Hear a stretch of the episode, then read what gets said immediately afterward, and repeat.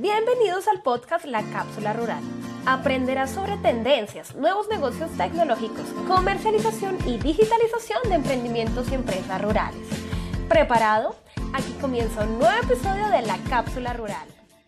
Entonces vamos a comenzar hablando de qué es valor agregado. Vamos a definir el valor agregado de acuerdo a la propuesta de valor. Si tenemos una definición específica, vamos a tener la de Alexander Osterwalder y es una descripción precisa y fácil de entender e identificar por un cliente sobre lo que le estás aportando para resolver su problema. Aquí estamos hablando de cómo nuestro producto, cómo nuestro servicio, pues en este caso vamos a hablar de productos específicamente agropecuarios, cómo nuestro producto le está aportando ese valor o esa solución a un problema que tiene nuestro cliente.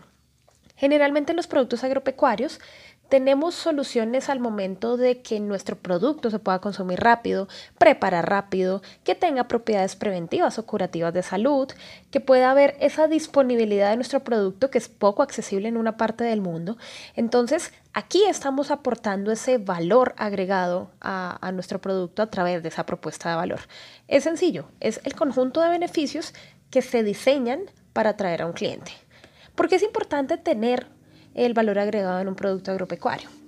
Lo primero es darle un mayor precio a nuestros productos para tener una mayor ganancia porque se ve el valor diferencial que le estamos ofreciendo con un producto mejorado. Reconocer a nuestra marca o nuestra empresa por ese diferencial que tiene con otras empresas porque generalmente son diferenciales que son muy bien reconocidos y que decimos, bueno, esta empresa me entrega este valor adicional, me resuelve mejor mi problema, Mm, y, lo resuelve mejor que otra empresa. Y también, pues, al, que es el centro principal de la propuesta de valor o del valor agregado, facilitar un proceso con el que nuestro cliente tiene dificultad o no se siente cómodo.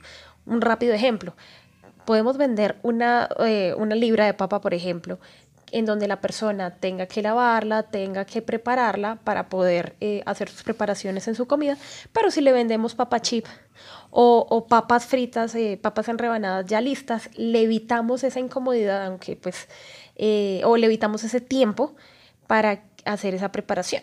Entonces les voy a regalar unos tips muy rápidos para agregar valor a los productos agropecuarios que tengan en los negocios rurales.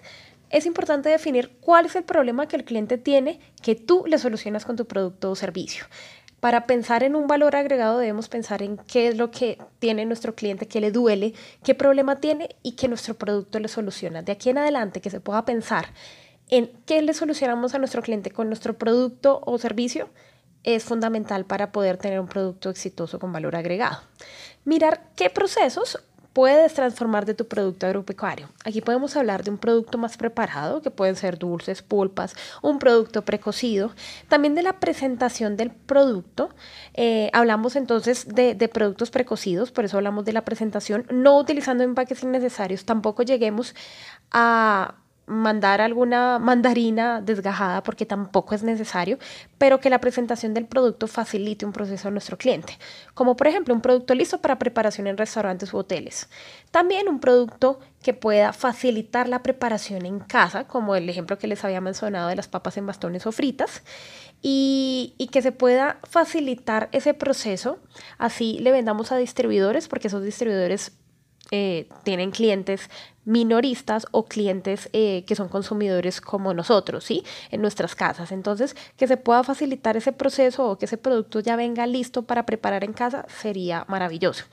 También la variedad de productos para entregar a un mismo cliente que los necesite todos. Muchas veces tenemos esos clientes que son restaurantes o bueno, distribuidores mayoristas que necesitan tener eh, varios productos al mismo tiempo para poder distribuir. Entonces es muy chévere poder tener un proveedor que tenga todo al mismo tiempo y con el que podamos negociar precios.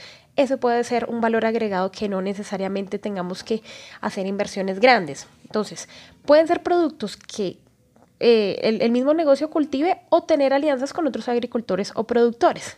También se puede agregar valor a través de una promesa de entrega en pocos días, ya sería un poco más de una buena logística interna en la producción y poder tener algún empaque o algún embalaje que preserve mejor los productos para poderlos tener disponibles y entregarlos en pocos días. Y algo también eh, tan sencillo como una oferta de valor única. Entonces, aquí podemos tener en cuenta, por ejemplo, recetas únicas, eh, una preparación única de sus productos.